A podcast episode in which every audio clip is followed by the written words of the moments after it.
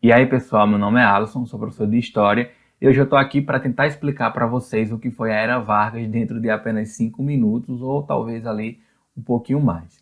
Esse período tem início ali em 1930, tá? Com a deposição do atual presidente do Brasil na época, Washington Luiz, assume no seu lugar o Getúlio Vargas. E o Getúlio Vargas assume o chamado governo provisório. O nome provisório já dá a ideia de que seria um governo curto, você deve estar imaginando.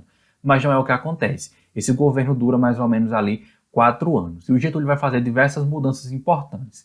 Tá? Primeira coisa que ele vai fazer é que ele vai acabar com a Constituição de 1921, para que o poder fosse todo centralizado na mão dele, bem como esse poder também não tivesse mais limite. Outra coisa que ele faz é que ele retira todos os governadores e nomeia agora os chamados interventores. Esses interventores cumpriam o mesmo papel do governador, só que era uma pessoa indicada, enfim, pelo Getúlio, uma pessoa que ele gostava e que ele tinha colocado lá, tá? Ele também faz mudanças econômicas. O Getúlio compra ali cerca de 14 mil quilos de café e toca fogo em absolutamente tudo.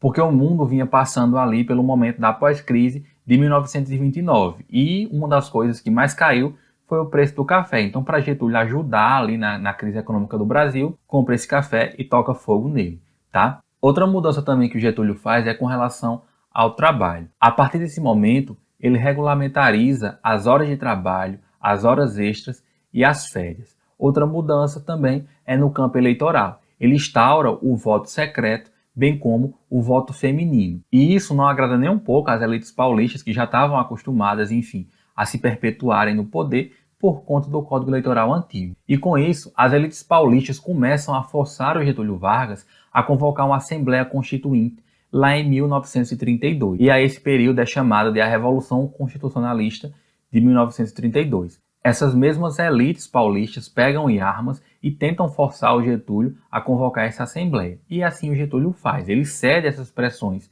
das elites paulistas, convoca uma Assembleia Constituinte em 1932, só que essa Constituição só fica pronta em 1934, tá? E, evidentemente, uma das primeiras medidas que a Constituição toma é justamente estabelecer Getúlio como o primeiro presidente constitucional agora do Brasil. Dentre outras coisas, confirmam várias mudanças que Getúlio já tinha feito, como, por exemplo, a questão das horas de trabalho, hora extra, os direitos dos trabalhadores, e cria, portanto, a consolidação das leis trabalhistas, né, conhecido como CLT, que vigora até hoje.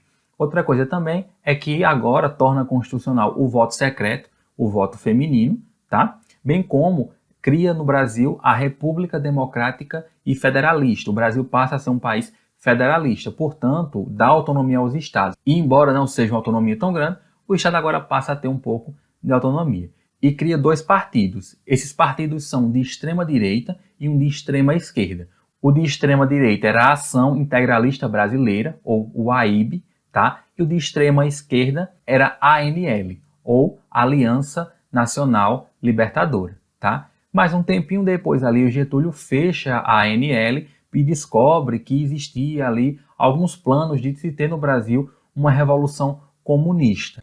E esse episódio fica conhecido como a intentona comunista, tá? E aí com esse pretexto, né, o Getúlio usa isso como desculpa para dar um golpe no seu próprio governo, tá? Então o Getúlio dá um golpe de Estado e institui agora o Estado novo, aí no ano de 1937, que vai durar ali até 1945. Nesse golpe de Estado, ele dissolve o legislativo, centraliza o poder novamente todo na mão dele, revoga a Constituição aprovada em 34, retira os governadores dos seus estados e nomeia novamente interventores e mais uma vez centraliza o poder todo na sua mão, bem como extingue todos os direitos conquistados na Constituição de 34. E outra coisa é que o Getúlio ele passa a injetar dinheiro na economia nacional, criando uma industrialização ali desenfreada. Tá? Ele investe tanto capital nacional como capital privado também.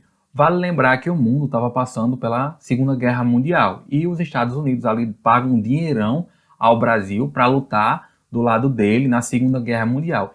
E é justamente com esse dinheiro aí que o Getúlio cria o chamado CSN, o Conselho de Segurança Nacional e também cria o chamado DIP, o Departamento de Imprensa e Propaganda, que basicamente censurava tudo aquilo que fosse contrário ao Getúlio na mídia, bem como criava a imagem de Getúlio como um bom governante, que até hoje ficou conhecida essa história que o Getúlio era tido como o pai dos pobres, bem como também o pai dos trabalhadores. O que acontece é que o Getúlio começa a perder, enfim, apoio popular porque o povo percebe o seguinte: tá lá o Brasil na Segunda Guerra Mundial lutando ao lado dos Estados Unidos contra os regimes totalitários do nazismo e do fascismo, enquanto o Brasil vive um governo totalitário, vive um governo ditatorial. E isso faz com que Getúlio perca força e apoio ali de diversas classes sociais, o que vai culminar lá em 1945, quando Getúlio sofre um golpe de Estado pelos militares e é deposto da presidência da República.